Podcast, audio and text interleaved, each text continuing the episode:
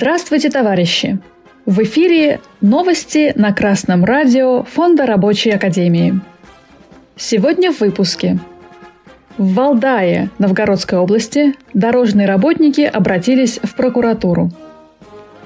Государственная телевизионная и радиовещательная компания «Славия» опубликовала видеорепортаж о ситуации на дорожном эксплуатационном предприятии ДЭП-77 в Валдае Новгородской области.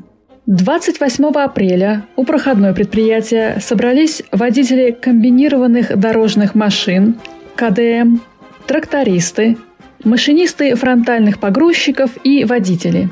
Они жалуются на долгие смены и низкую заработную плату. Один из водителей говорит на камеру – что водители работают по 12 часов 6 дней в неделю и на седьмой день работают сутки.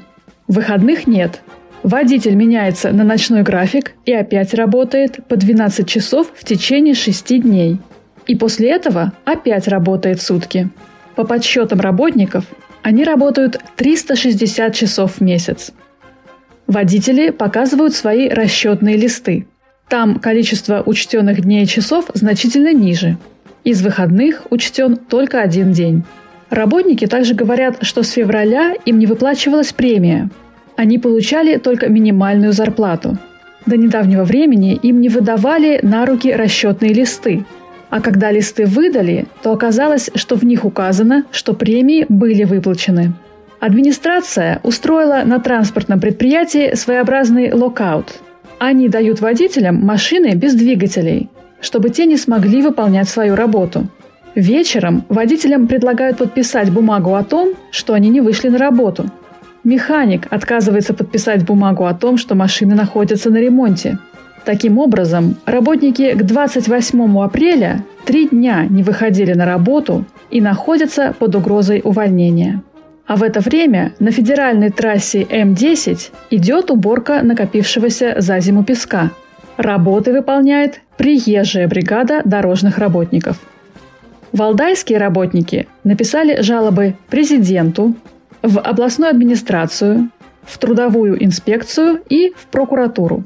Старший помощник прокурора Валдайского района Валерия Соловьева заявила, что предприятие зарегистрировано в Великом Новгороде и что туда и была перенаправлена жалоба водителей – Начальство отказывается удовлетворить просьбы работников, которые каждый день с 25 апреля пытались поговорить с ним.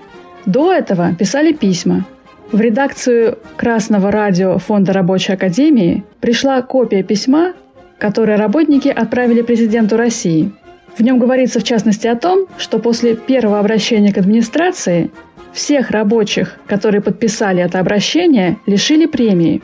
По словам рабочих, Размер заработной платы составляет 12 500-16 тысяч рублей, а премия от 30 тысяч до 50 тысяч рублей в зависимости от должности и стажа работы. Работники Валдайского ДЭП правильно сделали, что написали жалобу в прокуратуру. В действиях их начальства заключается нарушение целого ряда статей Трудового кодекса Российской Федерации – и прокуратура должна будет признать действия администрации незаконными и направить им представление об устранении нарушений. Какие же статьи Трудового кодекса РФ нарушены в этом случае? Это, например, статья 110 «Продолжительность еженедельного непрерывного отдыха». Согласно кодексу, продолжительность еженедельного непрерывного отдыха не может быть менее 42 часов. Статья 111 «Выходные дни» гласит, всем работникам предоставляются выходные дни.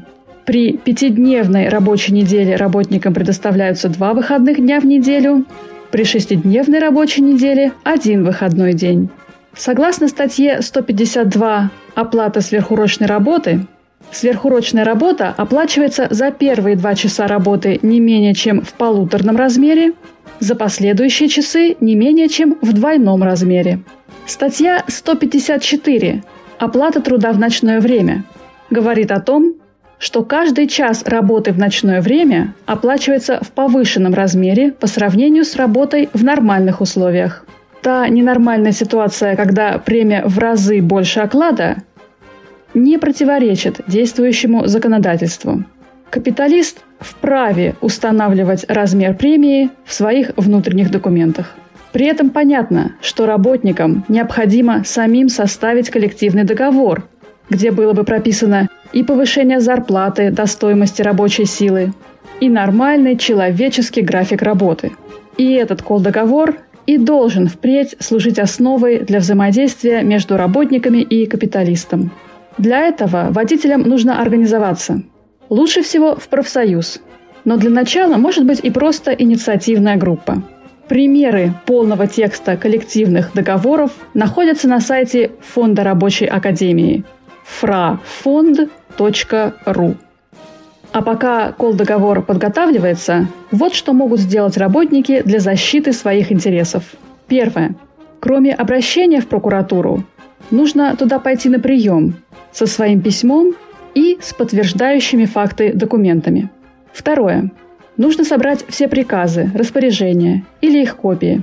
Собирайте все бумаги с работы, где указаны ваши фамилии. Это расчетные листы, приказы, графики и так далее – чтобы было чем подтвердить, что вы там работаете, раз вам не выдают трудовые договоры. Третье. На работе не надо подписывать графики, документы и так далее, которые нарушают ваши трудовые права. А надо письменно требовать привести их в соответствие с трудовым договором и трудовым кодексом. Рабочие, поднимайтесь на борьбу за свои интересы. Новости читала Оксана Побережная с коммунистическим приветом из Орхуса, Дания.